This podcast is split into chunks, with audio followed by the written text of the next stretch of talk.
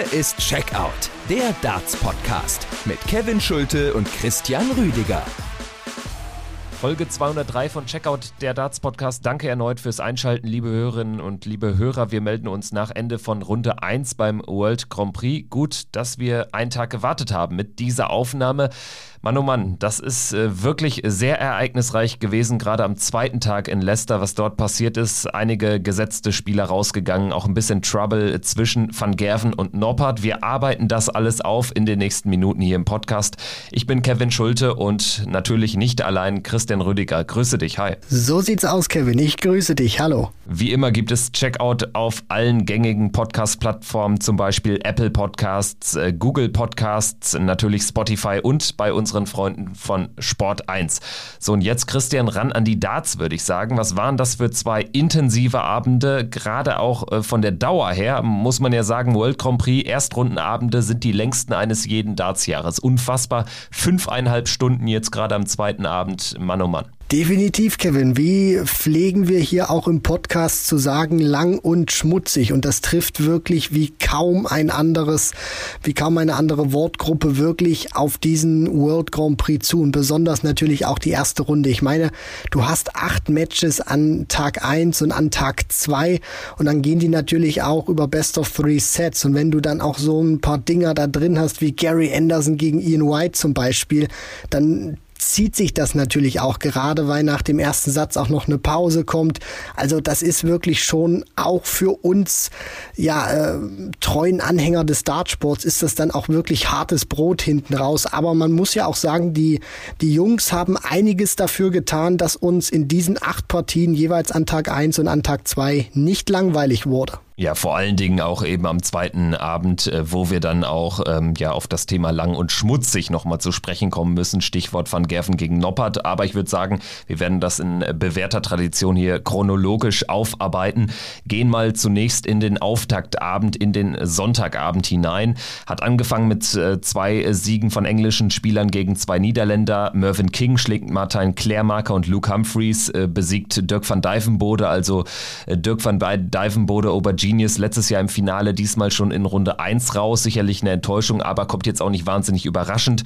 Genauso wenig der Sieg von King gegen Klärmarker und danach dann Stephen Bunting gegen Daryl Gurney mit einem 2 zu 0 Erfolg. Gurney unter Fenner Liefen war ja für meine Begriffe schon so ein Outside-Shot, also ich hatte ihn äh, ihm doch deutlich mehr zugetraut. Stephen Bunting hat mich dagegen äh, positiv überrascht, also kommt da fast an die 100 ran im Average und das ist natürlich absolute Spitzenklasse bei Double In, Double Out. Ja, und dann haben wir noch den Sieg von Ross Smith äh, gegen Joe Cullen mit 2 zu 0. Glatter Erfolg, nur ein Leck abgegeben. Das so die erste Hälfte des ersten Abends. Ähm, wer war da für dich so der überzeugendste an Bord? definitiv äh, Stephen Bunting. Also diese Leistungsexplosion, gerade auch mit diesen Statistiken, die du ja auch schon genannt hast, Kevin, das hätte ich ihm so nicht zugetraut. Aber er hat ja dann auch im Interview gesagt, dass diese Darts, die er spielt, da hat er wirklich das Gefühl, dass er damit jetzt auch in naher Zukunft oder in Zukunft auch wirklich große Dinge vollbringen kann. Und ich meine, das war gegen Daryl Gurney. Man muss natürlich auch fairerweise sagen, Daryl Gurney war nicht gut drauf in dieser Partie, aber trotzdem, und das finde ich, hebt dann auch die Leistung von Stephen Bunting nochmal in ein besseres Licht. Er hat das ja dann auch wirklich souverän gerade hinten rausgespielt, also auch wirklich eine gute Partie gewesen mit ein paar 180ern und hinten raus hat dann Bunting wirklich sehr stark gespielt, konnte gut an seinen Darts ziehen, hat dann auch ähm, ja wirklich gutes Scoring gehabt, gute Doppel, kam richtig gut rein, hat dann auch die Finishes richtig schnell weggenommen. Also das war wirklich ein richtig überzeugender Auftritt von The Bullet, Stephen Bunting. Und jetzt bin ich natürlich auch gespannt, ob er diesen Auftritt, den er jetzt gegen Gurney gehabt hat, in Runde 2 bestätigen kann. Stephen Bunting wird da sicherlich jetzt so seine Chancen sehen. Er trifft jetzt in der nächsten Partie auf James Wade. Sprechen wir gleich natürlich nochmal en Detail drüber, über die Partien in der Runde der letzten 16. Aber mit James Wade hat er auch schon häufiger gute Erfahrungen gemacht. Zuletzt ja bei der WM. Da ein richtig geiles Spiel gemacht, einen neuen Data gegen sich zwar kassiert, aber das Match gewonnen. Also Stephen Bunting, ähm, ja, auch tatsächlich mit aufsteigender Tendenz. Also hat so ein bisschen was offensichtlich mitnehmen können aus dem Halbfinaleinzug bei der letzten Welt. Weltmeisterschaft. Gut, ähm, wir haben jetzt zunächst eben hier vier sehr glatte Partien erlebt. Äh, keine Partie ging bis dato in den Entscheidungssatz. Das war dann dem Spiel Chisenhill gegen Suljovic aber vorbehalten. Chizzy vielleicht so ein bisschen ob der letzten Leistung von Mensur leichte Außenseite, aber kommt hier super rein, gewinnt den ersten Satz zu null, dann kämpft sich Mensur in die Partie zurück, gewinnt mit 3 zu 2 den zweiten Satz und im dritten Satz, ja, da passte das Timing nicht mehr so richtig. Also da hat Dave Chisnell am Ende einfach ja ein bisschen mehr Körner gehabt gefühlt und äh, für meine Begriffe setzt er sich etwas überraschend durch. Also Dave Chisnell hat zwar sehr gute Erfahrungen mit diesem Turnier gemacht, zweimal das Finale bereits erreicht, aber trotzdem habe ich Menso da vorne gesehen, weil er für mich auch ein Spieler ist, der eigentlich immer mit Double In, Double Out ganz gut klarkommt, wenn die Doppel 14 funktioniert, aber so gut haben die Doppelfelder einfach nicht funktioniert beim Österreicher. Nee, das war tatsächlich etwas zu schwankend gewesen von Menzo Suljovic, der ja auch so hatte ich das Gefühl in der Anfangsphase, gerade dieser erste Satz, der ist ihm zu schnell weggegangen. Also das war, ich will jetzt nicht sagen, zu einfach für, für Chizzy, aber das ging dann schon auch für die Verhältnisse von Menzo Suljovic zu glatt in Richtung Dave Chisnell. Und ähm, ich hatte dann auch wirklich so dieses Gefühl, was du auch hattest, Kevin, dass sich Menzo wirklich in die Partie reingekämpft hat. Der zündende Moment, wo ich dann dachte, okay, jetzt zieht er die Partie dann auch auf seine Seite. Das war, wo er die 153 verpasst hat. Ab da fand ich, hat er wirklich seine beste Phase auch gehabt in dieser Partie. Da lief es dann auch mit der Doppel 14 besser zum Start. Die hat er dann deutlich äh, besser getroffen, hat dann auch unter Druck die Finishes rausgenommen und da kam dann auch dieser Menzo Suljovic, den wir beim World Cup gesehen haben, unter anderem ja auch, der dann mit den Emotionen auch gespielt hat auf der Bühne, nach Finishes, die er rausgenommen hat, dann auch gejubelt hat, diese, diese kleine Schimpftirade dann auch immer loslässt. Das finde ich immer sensationell schnell bei ihm. Und dann dachte ich wirklich, jetzt zieht er das Ding auf seine Seite. Aber Chizzy hat sich dann ja auch noch mal ein bisschen berappelt, hat ihn dann auch noch mal hinten raus abgefangen, weil Mensur das nicht ganz halten konnte, diese High-Pressure-Momente rauszunehmen. Deswegen, das war jetzt kein schlechter Auftritt von Mensur Suljovic, aber er war, fand ich, nicht konstant genug, um Dave Chisnell an diesem Abend zu schlagen am, am langen Ende muss man auch konstatieren, Dave Chisnell holt acht Lecks und Menzo nur vier. Ne? Also dementsprechend dann auch ein verdienter Sieg für Chizzy, für die Nummer acht der Welt, die dem Turnier also erhalten bleibt. Genauso übrigens wie James Wade, die Nummer vier der Rangliste. Ja, ganz knappes Ding gegen Damon Hatter. Am Ende ging es in den Decider und dort hat Wade dann auch ein bisschen das nötige Glück. Insgesamt, ja, so ein typisches James Wade-Match wieder. Ne? Also ohne großartig viel Glanz zu versprühen, einfach irgendwie durchgekommen gegen einen respektablen und starken Gegner an dem Abend. Ja, definitiv. Also zunächst mal muss man natürlich auch sagen, dass James Wade im Darts ist es natürlich immer schwierig von, von Glück zu reden, aber er hat da wirklich schon sehr viel Muzzle gehabt, auch in dieser Partie. Ich meine, dass er diesen ersten Satz dann auch noch gewinnt, weil hätte er eben auch Probleme beim Ausmachen gehabt hat. Deswegen kann James Wade dann auch wirklich noch diese drei Legs in Folge gewinnen, nach einem 0 zu 2 Rückstand im ersten Satz. Und dann ist es eigentlich so eine, so eine Partie gewesen, wo du dir denkst, Mensch, Wade, holt sich diesen Satz, der auch Hatter wirklich mental wehtut. Aber er war dann nicht dieser James Wade, den wir eigentlich kannten. Hat dann auch ausgelassen Kombinationen, Doppel 20, Doppel 10, sehr untypisch für ihn, dass er das auch mehr als einmal auslässt. Und somit konnte dann Damon Hatter auch mit einem exzellenten Scoring, er war dann auch in diesem zweiten Satz wirklich stabil beim Reinkommen auf die Doppel 16, sich verdient diesen zweiten Satz dann auch holen. Und hinten raus muss man dann auch sagen, in der absoluten Crunch-Time hat dann James Wade Wade A, finde ich, seine Erfahrung ausgespielt, aber auch zweitens wirklich seine ganze Klasse wieder zum Vorschein gebracht. Ich meine, dass er da zweimal die 121 unter anderem rausnimmt und dann die 121 natürlich auch zum Match noch aufs Bullseye. Das ist wirklich ganz, ganz große Klasse von ihm gewesen und auch wenn es in den ersten beiden Sätzen nicht wirklich so nach seinem Geschmack lief, aber hinten raus zeigt er dann wirklich immer, James Wade muss nicht immer sein bestes Match spielen, aber er ist in diesen absoluten Crunch-Time-Momenten zu 95 Prozent immer da. Ja, und das hat er jetzt eben erneut unter Beweis gestellt und ich denke, das kann ihn natürlich noch sehr weit bringen. Wie erwähnt, er trifft jetzt auf Stephen Bunting und äh, generell, wenn man sich so den Turnierbaum anschaut, da sollte für James Wade auch noch einiges möglich sein. Das liegt unter anderem daran, dass Dimitri Vandenberg rausgegangen ist, wobei, da sprechen wir gleich drüber, gehen wir chronologisch durch. Gervin Price hat zunächst gegen Michael Smith gespielt. Das Spiel der ersten Runde, so vom Line-Up, die Nummer 1 gegen die Nummer 9 der Welt. Aber am Ende war es eine ziemlich klare Angelegenheit. Die Statistik spricht auch eine klare Sprache zugunsten des Iceman Price mit einem 100er Average. Michael Smith mit 88, das ist solide für Double In, Double Out, aber eben auch nicht mehr. Er vergibt einfach eine große Chance äh, in dem zweiten Satz. Den kann er sich holen, dann sieht die Welt ganz anders aus und dann ist es auch egal, dass du im Average deutlich hinter deinem Kontrahenten zurückliegst.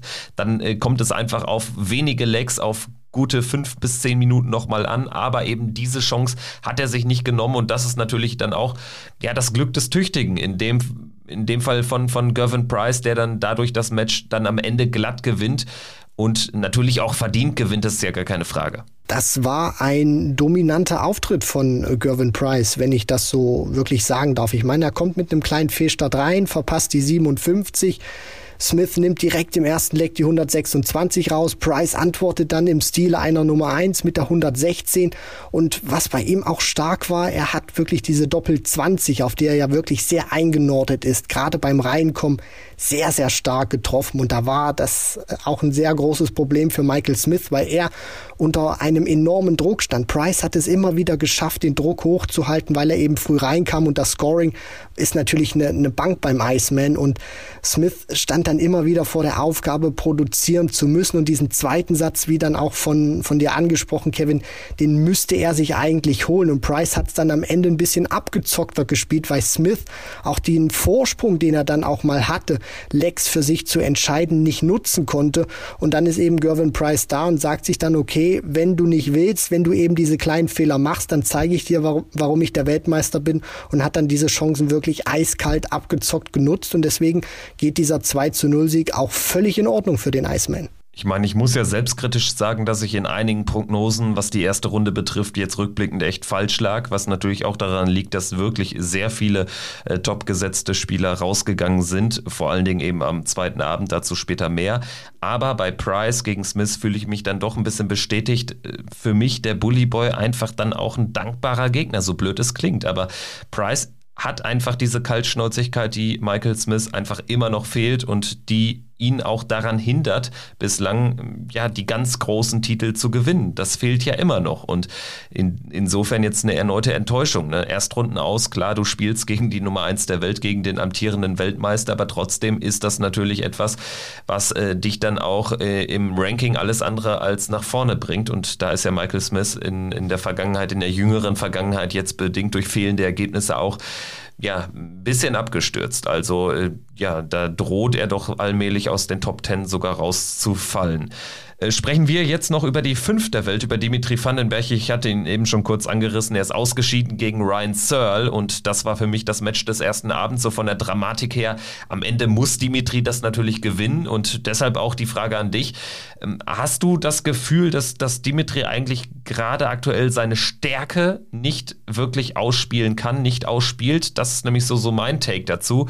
Eigentlich Dimitri Vandenberg ja dann, wenn es dann so in die entscheidenden Situationen äh, äh, geht, dann nimmt er sich nochmal extra Zeit und so und nutzt dann meistens die Chancen. Aber aktuell hat er diesen Touch äh, ein bisschen verloren, finde ich. Ich äh, finde, wenn wir jetzt über Dimitri Vandenberg sprechen, dass ihm so diese Vollstrecker-Mentalität, die wir ja so bei Gervin Price auch aktuell wiederfinden und auch zu Recht loben, dass ihm die fehlt. Das hat man ja auch gegen Fallon Sherrock gesehen beim Nordic Masters, dass er dann diesen letzten Schritt dann auch nicht gehen kann, auch wenn das jetzt qualitativ, sage ich mal, ein Unterschied war zu der Partie gegen, gegen Sherrock. Aber das hat man hier schon gesehen. Ich meine, er lässt dann auch wirklich etliche Matchstarts aus und ja, ich fand, das war auch so eine komische Partie gegen Ryan Searle. Ich meine, es war das erwartet äh, schwere Match oder die für mich erwartet schwere Aufgabe für Dimitri Vandenberg, weil Ryan Searle auch wirklich ein Spieler ist, der aus meiner Sicht immer krass unterschätzt wird und da auch wirklich gezeigt hat, wenn er im Fluss ist, dann kann er dieses Niveau auch von Dimitri Vandenberg mitgehen. Er war für mich ein bisschen stur gewesen auf seine Doppel 18, die hat nicht so funktioniert. Da hätte er vielleicht auch mal ein bisschen eher switchen müssen. Aber gut, ich meine, im Nachhinein ist es immer leicht äh, zu, zu erzählen. Ich meine, das muss der Spieler immer selber an Bord wissen. Aber Ryan Searle hat ihm wirklich nichts geschenkt. Dann natürlich auch ein bisschen, ein bisschen Glück, dass Dimitri Vandenberg diese Möglichkeiten ähm, ja auslässt. Aber trotzdem, alles in allem muss man ja dann auch sagen, dass wenn Dimitri Vandenberg diesen Tick Abgezocktheit hätte, den Gervin Price momentan hat, dann wäre diese Partie nicht 2 zu 1 für Ryan Searle ausgegangen, sondern andersrum für Dimitri Vandenberg. Machen wir einen Haken hinter den ersten Abend und halten fest, Ryan Searle und Ross Smith gelingen die, die großen Überraschungen, die mehr oder weniger großen Überraschungen an diesem ersten Abend. James Wade übersteht mit viel Glück diese erste Runde und Gervin Price macht es am Ende dann doch relativ souverän und einfach bockstark. Schauen wir auf den Montagabend, Abend Nummer zwei. Die Erste Runde wurde komplettiert. Es ging in die untere Turnierhälfte. Zum Auftakt Darius Labanauskas gewinnt gegen Brandon Dolan 2 zu 1. Äh, anfangs Dolan gut reingekommen. Labanauskas kriegt irgendwie noch den ersten Set äh, auf seine Seite und macht es dann mit einem glatten 3-0 im letzten Satz, wo er einfach immer mit dem ersten Dart auch ins Doppel gekommen ist. Und das natürlich ein großes Faust fand. Dann kannst du als Gegner gar nicht mehr so viel ausrichten, wenn es bei dir ja nicht auch optimal läuft. Dann haben wir einen klaren 2 zu 0 Erfolg Erfolg, einen glatten 2 zu 0 Erfolg von Johnny Clayton zu verzeichnen gegen Kellen Ritz. Nur ein Leck abgegeben, also Johnny Clayton mit einem standesgemäßen Erfolg. Und dann müssen wir über die Niederlage von Gabriel Clemens natürlich ein bisschen detaillierter sprechen. Der einzige deutsche Vertreter im Feld verliert gegen Vincent van der Voort mit 0 zu 2 Sätzen. Und das für meine Begriffe lag vor allen Dingen an der echt brutalen äh, Qualität von Vincent van der Voort ähm, in, in die Lecks zu kommen.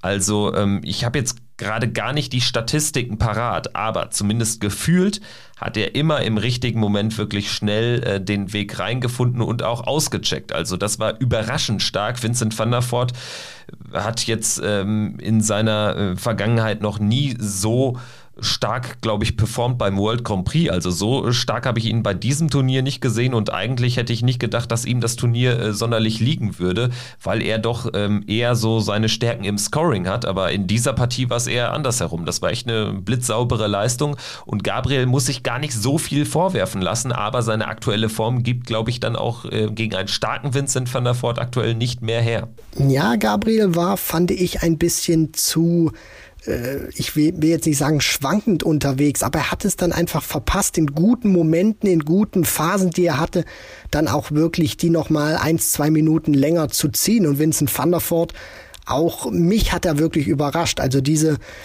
Konstanz und diese Brutalität, mit der er auch wirklich auf die Doppel 20 reingekommen ist, das hat ja so erinnert an seinen guten Kumpel Michael van Gerven zu seiner Hochzeit. Also das war wirklich sehr stark und das erzeugt dann natürlich auch immer wieder Druck beim Gegner, dieses Gefühl dann auch wirklich äh, produzieren zu müssen. Und Gabriel Clemens, der hat wirklich auch, auch gut gespielt. Das war keine schlechte Partie von ihm. Das war keine sehr gute, aber das war wirklich eine, eine gute Partie, wo er auch wirklich drauf auf aufbauen kann. Er hat einen Leck gebraucht, aber danach fand ich lief's bei ihm, auch beim Finishen. Die ersten beiden Darts auf Doppel beim Auschecken haben auch direkt funktioniert. Die Doppel 16, da ist er auch gut reingekommen. Aber Vincent van der Voort war dann eben diesen, diesen Tick besser im ersten Satz. War dann wirklich, wie angesprochen, brutal auf der Doppel 20 beim Reinkommen.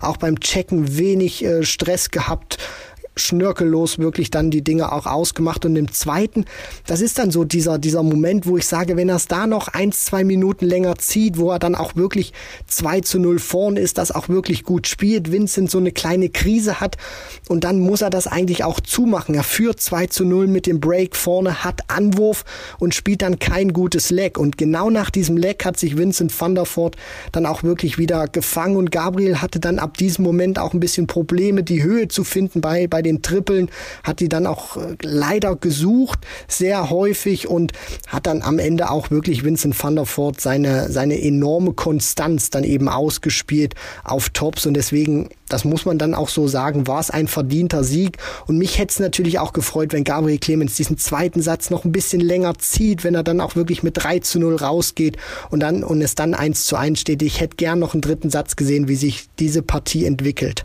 Ja, definitiv. Das wäre spannend zu beobachten gewesen. Und für Gabriel ja, ist es leider eine verpasste Chance, wenn man jetzt auf den Turnierbaum schaut. Van Gerven später am Abend rausgegangen, dazu äh, sprechen wir natürlich gleich noch ausführlich, aber äh, da äh, wäre natürlich vielleicht wieder zumindest in der Theorie einiges drin gewesen. Jetzt äh, sieht natürlich Vincent van der Voort sicherlich seine Chance gekommen. Vincent van der Voort gewohnt grantelig nach dem Spiel. In der Pressekonferenz hat er sich ähm, dazu geäußert. Generell, glaube ich, äh, äh, wurde er gefragt, wie, wie, wie, wie es denn aktuell aktuell so läuft. Und er meinte halt, ja, endlich ist es mal wieder ein richtiges Turnier, nicht nur irgendwie ein Quatschturnier, äh, irgendeine Exhibition wie den World Cup oder ähm, die World Series Events. Und ähm, dann wurde er auch auf die European Championship angesprochen und meinte, dass das halt im Prinzip eine Schande sei, wie da das Teilnehmerfeld zu, zu, zusammengekommen ist. Also Vincent van der Voort braucht, glaube ich, immer so eine gewisse Grundaggressivität und ich bin gespannt, ob sie ihn da noch weiterbringt im Turnier. Schauen wir jetzt auf Partie Nummer 4 von dem äh, gestrigen Abend, vom zweiten Abend. Nathan Espinel ist rausgegangen gegen Christoph Ratajski, ist natürlich eine absolute Knallerpartie für die erste Runde. Interessante Erkenntnis, Christoph Ratajski ist der einzige Spieler, der nach 0 zu 1 Satzrückstand eine Partie noch komplett drehen konnte.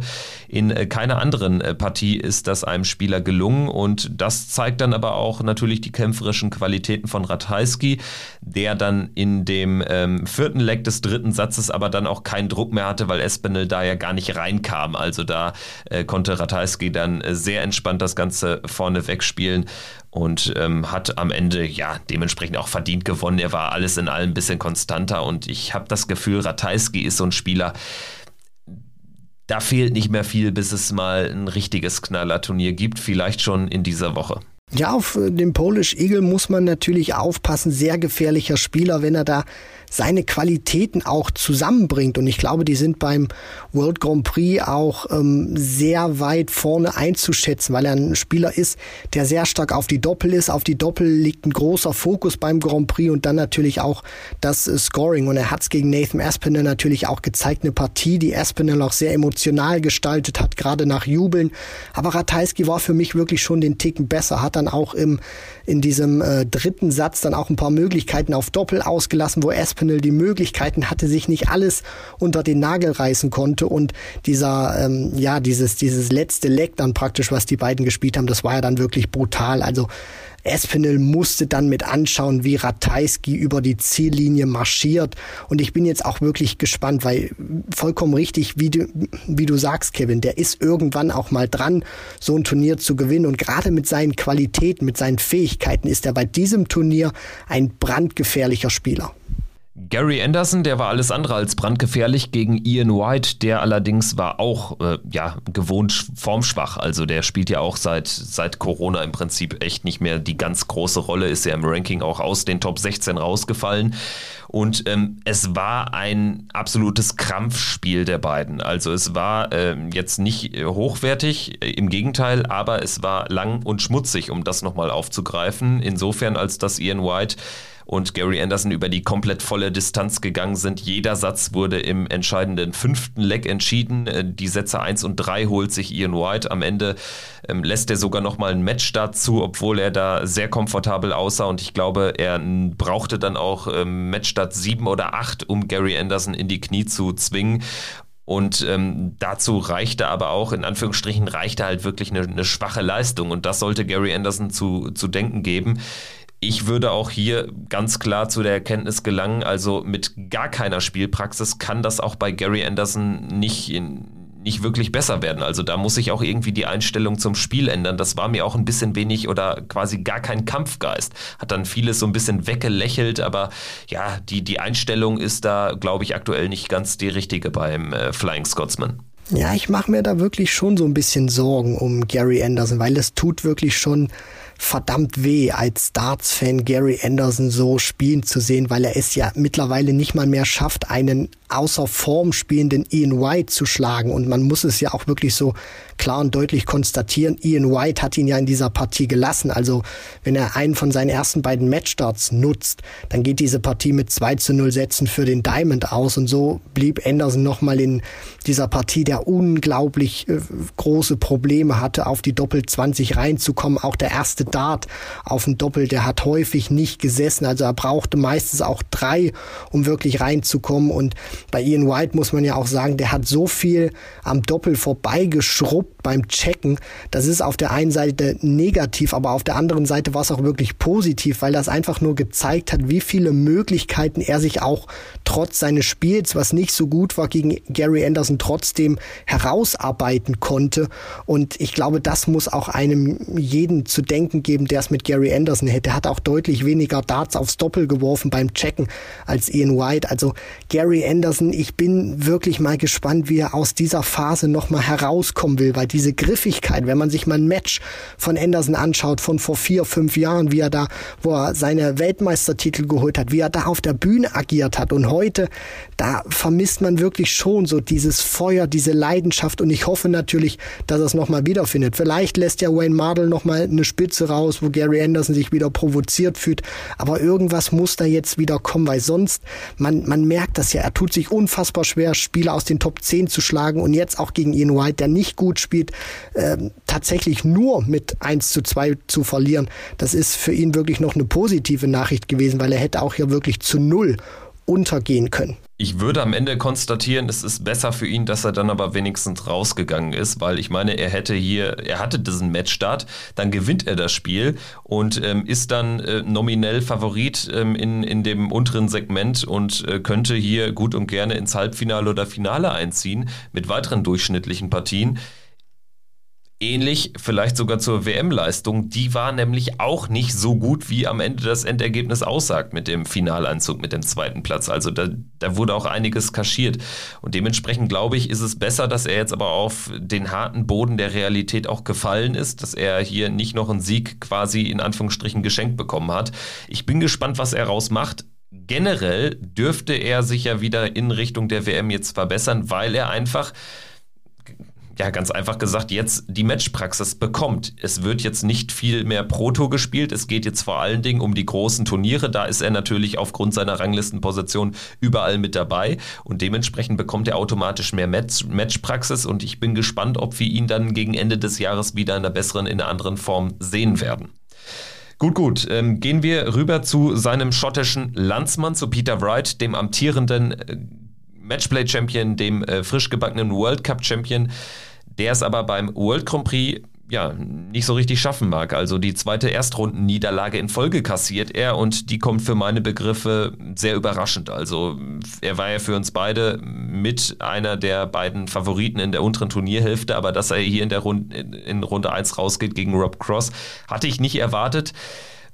Ja, es hat sich aber dann relativ schnell auch so angebahnt. Also er kam irgendwie er war gar nicht so viel schlechter unterwegs als, als Rob Cross, aber die Check-out-Quote, die war echt schlecht und da ähm, ist es ihm äh, nicht gelungen, wie äh, in den anderen Turnieren zuletzt, äh, wo er mit dabei war, ähm, dann wirklich so diese, diese, diese äh, entscheidenden Situationen mitzunehmen, dann auch mit dem letzten Dart zu, zu checken. Also das war dann echt schwach hinten raus und dementsprechend hat Rob Cross das Ding auch einfach dann für sich nutzen können, ohne jetzt auch zu brillieren. Das war jetzt auch kein Wahnsinnsmatch, ne? aber er gewinnt am Ende glatt 2-0 und das, das gibt ihm grundsätzlich recht. Das ist ein ganz wichtiger Sieg gewesen, finde ich, für Voltage Rob Cross, jetzt auch bei einem TV-Turnier wieder mal einen ganz großen Spieler rauszuhauen, weil damit hat er sich auch schwer getan in der Vergangenheit. Ich erinnere zum Beispiel nur ans, ans World Matchplay, wo wir alle dachten, Mensch, diesen Kellen Ritz zum Beispiel, den, den muss er doch eigentlich weghauen und dann verliert er dieses Ding und lässt auch wirklich eine große Möglichkeit aus, weit im Turnier zu gehen und er kam gut in die Partie rein, fand schon, dass das ein starker Satz von ihm war, der, der erste von Rob Cross. Er hat auch eine gute Körpersprache gehabt, hat sehr verbissen auch für mich gewirkt, also auch wirklich gute Aufmerksamkeit Aufnahmen sehr emotional gefeiert. Und Peter Wright, der hat zwar immer so dieses Gefühl von Ruhe ausgestrahlt, dass er diese Partie trotzdem irgendwie noch lenken kann, aber es hat sich so auch im, im Verlauf ähm, nicht so wirklich angefühlt, auch wenn er wirklich diese Ruhe ausgestrahlt hat. Und für Rob Cross ist das wirklich ein ganz äh, wichtiger Sieg jetzt auch gewesen, endlich mal bei einem TV-Turnier so einen ganz großen von ganz vorne wieder raushauen zu können, was ihm natürlich auch wieder Auftrieb geben wird für vielleicht auch auch dieses, dieses Turnier jetzt. Also ich meine, wenn er jetzt in der nächsten Runde wieder verliert, dann ist dieser Sieg gegen Peter Wright nicht viel wert. Deswegen er muss da jetzt auch ein bisschen was folgen lassen und an diesem Erfolg auch ein bisschen ziehen. Allgemein muss man sagen, für alle Spieler in der unteren Turnierhälfte ist äh, aufgrund des Verlaufs von äh, Abend Nummer zwei hier beim World Grand Prix wirklich alles drin. Also ähm, da werden wir einen, definitiv, das steht schon fest, einen Debütanten im äh, Finale sehen. Also ähm, ein, ein Spieler, der noch nie zuvor das Finale des World Grand Prix ähm, erlebt hat. Also das äh, steht definitiv fest, weil Michael van Gerven dann rausgegangen ist gegen Danny Noppert, gegen seinen Landsmann, ehemaligen World Cup Teampartner. Aber die beiden werden definitiv keine Freunde mehr nach diesem Abend. Danny Noppert schreibt hier ähm, insofern die Geschichte des Spiels, als dass er wirklich echt clinical war, wie die Briten sagen, ne, auf die Doppelfelder, also im richtigen Moment die richtigen Felder getroffen hat und hier eine kleine Sensation gelungen ist und sich zudem noch mit Michael van Gerven angelegt hat. Also das Spiel hatte einiges zu bieten, auch über das sportliche Ergebnis hinaus. Ja, zumal man ja dann auch sagen muss, dass sich Danny Noppert auch aktiv mit Michael van Gerven anlegt und er danach nicht einbricht. Also das haben ja auch in der Vergangenheit andere schon versucht, nicht nur mit van Gerven, unter anderem ja auch mit Taylor, äh, Kopfspielchen oder sage ich mal, so, einen, so einen kleinen Psychokrieg auf der Bühne anzufangen. Und meistens äh, ging dann auch Michael van Gerven wirklich als Sieger hervor nur.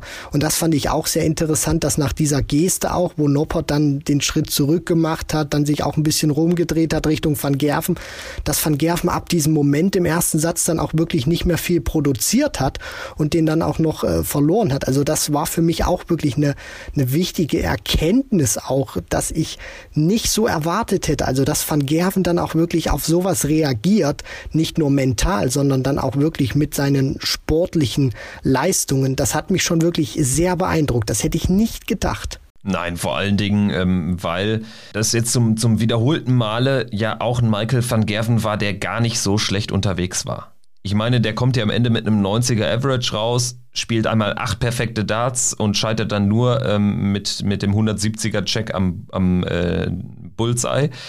So, da war schon wieder so ein bisschen der alte Michael van Gerven auch zu sehen, wie auch in den vergangenen Turnieren, wo wir es immer mal wieder haben aufblitzen sehen. Aber er kriegt dann auch Matches nicht zu. Und ich muss jetzt mal eins sagen, was mir auffällt, ist, dass Michael van Gerven häufig in entscheidenden Situationen nicht mehr die Nerven beisammen hält. Es geht mir jetzt nicht um das, äh, äh um die Frage hier, ob er da jetzt gestampft hat, ob er jetzt da so ein bisschen gecheatet hat, was ihm ja Danny Noppert vorgeworfen hat das können wir jetzt gleich nochmal gesondert äh, diskutieren, aber vorab, Erkenntnis für meine Begriffe ganz klar, Michael van Gerven hat die Nerven nicht mehr so beisammen. Er spürt ganz besonders den Druck und ist unter Druck aktuell einfach nicht stark genug. Anders ist nicht zu erklären, als dass er trotz einer guten Leistung im entscheidenden Leck des ersten Satzes äh, länger braucht als Noppert, um reinzukommen und im entscheidenden ähm, ähm, Leck des, äh, des zweiten Satzes drei klare Darts auf die Doppel-12 liegen lässt.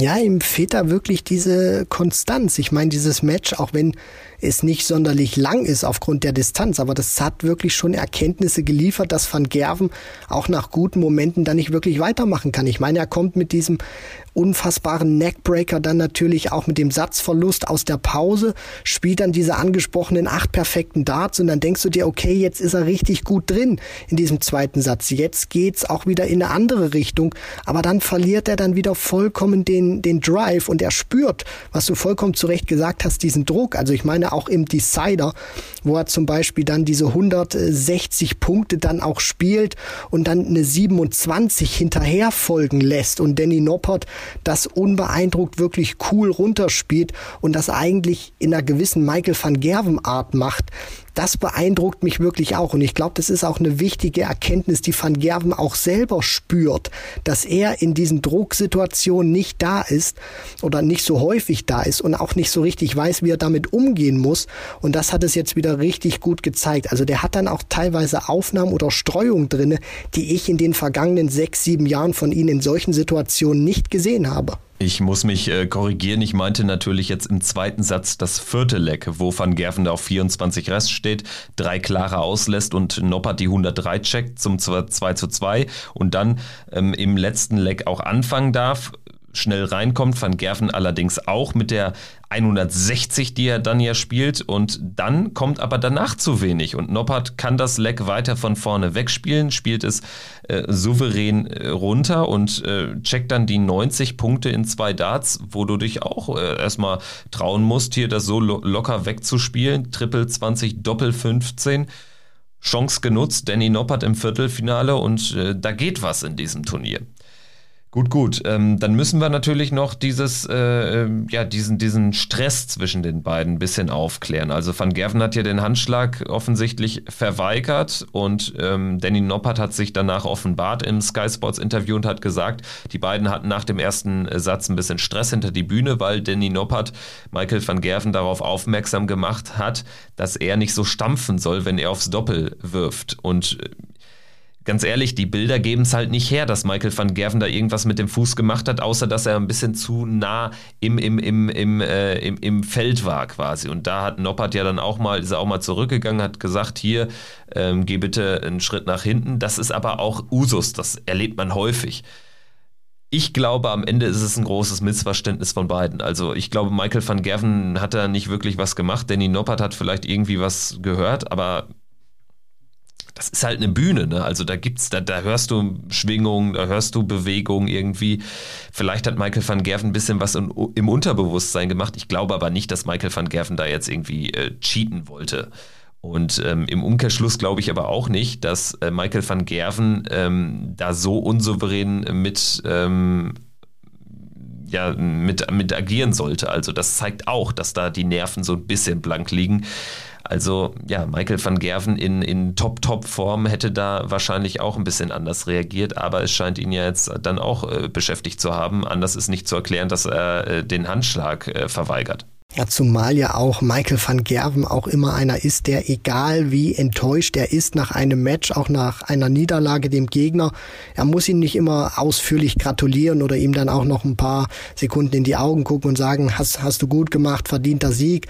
Ähm, das kann auch einfach mal ein trockener Handschlag sein, aber hier war es ja gar nichts. Das macht er ja sonst nur mit Jelle Klaassen, aber sonst gibt er ja wirklich jedem die Hand und das zeigt natürlich auch, dass da auch ein bisschen was passiert sein muss, aber im Endeffekt steht dann wirklich Aussage gegen Aussage und ich meine, Van Gerven macht das ja eigentlich auch immer. Also wenn man dann mal so eine Perspektive von der Seite sieht, da steht ja meistens immer so ein bisschen mit der Fußspitze in diesem Bereich, dem ja eigentlich der, dem, dem werfenden Spieler gehört und dass diese, diese Bühnen jetzt auch nicht ganz unfallfrei sind, das ist ja nichts Neues. Also es gibt ja auch teilweise, wenn die mal konstruiert werden, dass es dann vielleicht auch mal ein bisschen quietscht, wenn dann ein Spieler äh, zu nah dann an diesem Teppichbereich dann vorbeiläuft, wo dann auch mal Spieler angewiesen werden, ein bisschen weiter auszuholen. Ich glaube auch einfach, dass es für Danny Noppert eine riesen Genugtuung war, jetzt einfach auch mal Van Gerven zu schlagen, gerade auch nach diesem Stress im ersten Satz, weil er ja sonst immer mächtig Haue bekommen hat von Van Gerven in den äh, vergangenen Jahren oder auch bei TV-Turnieren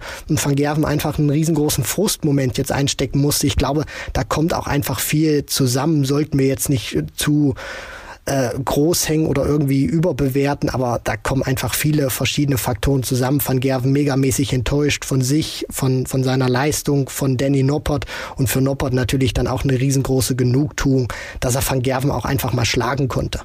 Ja, ich würde sagen, wir machen auch da einen Haken hinterhalten, aber fest Michael van Gervens äh, Sieg in Kopenhagen ist dann doch jetzt schon verpufft.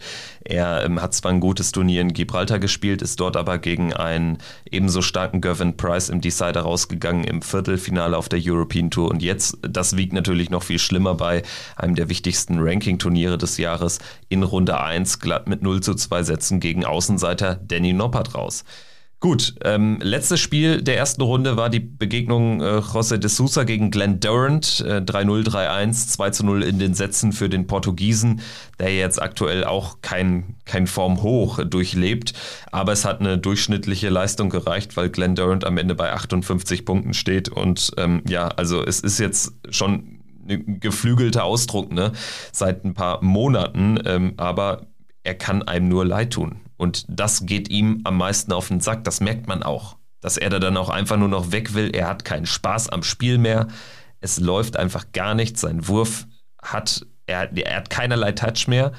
Und äh, vor allen Dingen, ähm, je länger diese Phase dauert, desto schwieriger wird es ja für Glenn Durant auch, äh, diese Phase irgendwann hinter sich zu lassen. Also es wird ja jetzt nicht einfacher. Jetzt fällt er in dem Ranking auch nach und nach weiter runter.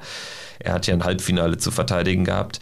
Und ähm, irgendwann dann ist die Qualifikation für die Turniere eben auch passé. Dann ähm, muss er es wieder auf der Proto reißen und da geht auch nichts. Also Glenn Durant ist wirklich der große Verlierer in dieser gesamten Corona-Zeit. Was für ein Mega-Absturz. Ja, das kann man äh, wirklich so sagen. Und was diese Partie gegen De Sousa jetzt auch nochmal gezeigt hat. Also man erkennt klar und deutlich, dass da im Wurf, in diesem ganzen Ablauf bei Glenn Durant nicht stimmt. Also wenn man da oder seinen Wurf auch mal wirklich vergleicht von vor zwei Jahren, dann ist das komplett anders. Ich finde auch, er wirft viel zu spät. Er, er lässt den Dart auch wirklich zu tief los und ich finde auch im Vergleich so zu seinem vorherigen Wurfrhythmus, auch wenn der jetzt identisch aussieht, aber er wirft den Dart einfach zu weit vom, vom Gesicht ab. Also früher hat er den Dart äh, deutlich höher auch äh, losgelassen und dann auch war der Dart noch ein bisschen näher am Gesicht dran. Und das erklärt ja dann am Ende für mich auch, warum der so viele krumme Dinger da drin hat und die teilweise auch wirklich so stark ab, abfallen. Also auch, die sind ja teilweise Meter weit weg gefühlt von, von der Triple 20 oder von der Triple 19. Und auch dieser Steckwinkel erklärt dann auch, dass im, in diesem ganzen Release überhaupt nichts bei ihm stimmt. Also die stecken so untypisch für ihn teilweise viel zu waagerecht. Die müssten normalerweise viel senkrechter im Board stecken, wenn er seinen richtigen Wurfrhythmus äh, drauf hat. Deswegen, ich glaube auch, dass das Selbstvertrauen für ihn auch deutlich schneller aufzubauen ist. Aber diese, diese Technikprobleme, die er momentan hat, ich weiß auch nicht, ob er mit jemandem zusammenarbeitet, vielleicht mal Tipps bei Wayne Mardell holen oder vielleicht ist die Zusammenarbeit, die ja um das Matchplay stattgefunden haben soll, vielleicht noch aktuell. Also er muss seinen Wurf wieder in den Griff bekommen. Wenn er diese technischen Unsauberkeiten wieder rausbekommt, dann wird das auch wieder deutlich besser laufen und dann wird er auch, glaube ich, wieder Spaß am Spiel bekommen, weil du hast ja schon vollkommen richtig gesagt, Kevin, wenn du da mit einem 58er Average durch die, durch die Kante läufst, auch wenn wir Double In, Double Out spielen, aber das, das, das, das macht einfach keinen Spaß und das macht dich dann auch einfach mürbe. Glenn Durant wird also weiter durchgereicht in den Rankings. Es geht nichts mehr bei Daza. Nach dem Turnier ist er höchstens noch die Nummer 20 der Welt. Es könnte noch weiter nach unten gehen. Und er ist als 15 in dieses Turnier gegangen. José de Sousa steht also als letzter Spieler im Achtelfinale des World Grand Prix und man muss hier mal festhalten, es sind nur noch äh, vier Spieler aus den Top 10 der Welt überhaupt mit dabei, nur noch zwei aus den Top 6, nur noch Gervin Price und James Wade mit dabei. Und äh, wir haben acht Spieler aus den Top 16 noch im Rennen und acht Spieler aus ähm, ja, der Proto Order of Merit, also dementsprechend der World Grand Prix, die erste Runde des World Grand Prix hat ähm, ja dem Ruf oder ihrem Ruf wieder alle Ehre gemacht, also also regelrechtes Favoritensterben und dementsprechend offen ist natürlich jetzt das Turnier, wobei offen ist vielleicht auch, ja, nur die untere Turnierhälfte. In der oberen Turnierhälfte, Gervin Price tummelt sich da mit sieben Engländern. Er trifft jetzt auf Mervyn King im Achtelfinale. Die weiteren Partien lauten Dave Chisnell gegen Ross Smith, James Wade gegen Stephen Bunting und Ryan Searle gegen Luke Humphreys. Price allein auf weiter Flur oder gibt es da irgendeinen Spieler, wo du sagst, ähm, ja, gegen der, der könnte es ihm schwer machen. Also, ähm, wen hast du da am ehesten auf deiner Rechnung? Hm, das ist natürlich schwierig. Also wenn ich jetzt mal ähm, auf Spieler vor dem Finale gehe, dann ist das für mich meiner Meinung nach nur James Wade. Aber da hängt es natürlich auch, äh, oder da hängt sehr viel davon ab, welchen James Wade wir natürlich auch sehen werden. Also diese Leistung wie gegen Hatter mit diesen Schwankungen wird, glaube ich, nicht reichen, um Price dann auch äh, über eine größere Distanz zu gefährden. King glaube ich nicht, Chizzy äh, sehe ich auch nicht konstant genug. Ross Smith gegen, gegen Price in tiefer tieferen Phasen eines Major-Turniers. Stephen Bunting muss auch erst zeigen, dass das jetzt keine Eintagsfliege war. Und Searle und Humphreys, auch wenn Humphreys jetzt wirklich sein Breakout-Jahr hat, äh, ich glaube jetzt zumindest World Grand Prix in diesem Jahr ist noch der falsche Zeitpunkt, um Price auch wirklich knacken zu können. Und deswegen ähm, vor dem Finale kann es meiner Meinung nach nur James Wade sein, der ihn tatsächlich rausnimmt. Und im Finale äh, sind ja dann die Möglichkeiten jetzt auch ein bisschen limitiert durch das Ausscheiden. Die möglichen Finalgegner wären entweder Cross, Ratajski, De Sousa, Clayton, Noppert, Thunderford, White oder Labanauskas. Und da sehe ich tatsächlich nur Christoph Ratajski, José de Sousa müsste wirklich eine Leistungs, äh, deutliche Leistungssteigerung bringen und Johnny Clayton müsste so spielen, wie er das gegen Kellen Ritz gemacht hat. Deswegen Wade, Ratajski oder Johnny Clayton und mit Abstrichen de Sousa, wenn er sich deutlich steigert.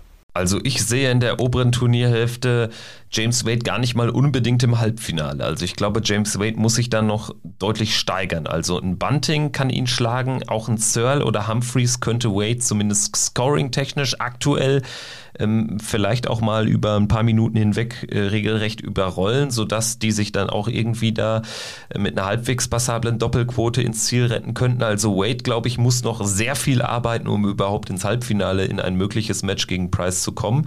Ich habe so ein bisschen das Gefühl, dass vielleicht Dave Chisnell jemand ist, dem, dem das Turnier offensichtlich liegt, der auch gegen Ross Smith sicherlich Favorit ist und ähm, irgendwie in dieses Viertelfinale gegen Price kommt, da wird immer noch nur Best of Five Sets gespielt und ja, Set-Reglement, das passt auch zu Chizzy, das haben wir zuletzt bei der WM gesehen. Also das wäre vielleicht so, so die Überraschung, die ich da am ehesten sehe in der oberen Turnierhälfte. Am langen Ende komme ich aber dann in neun von zehn Fällen aber auch bei Price als Finalisten raus.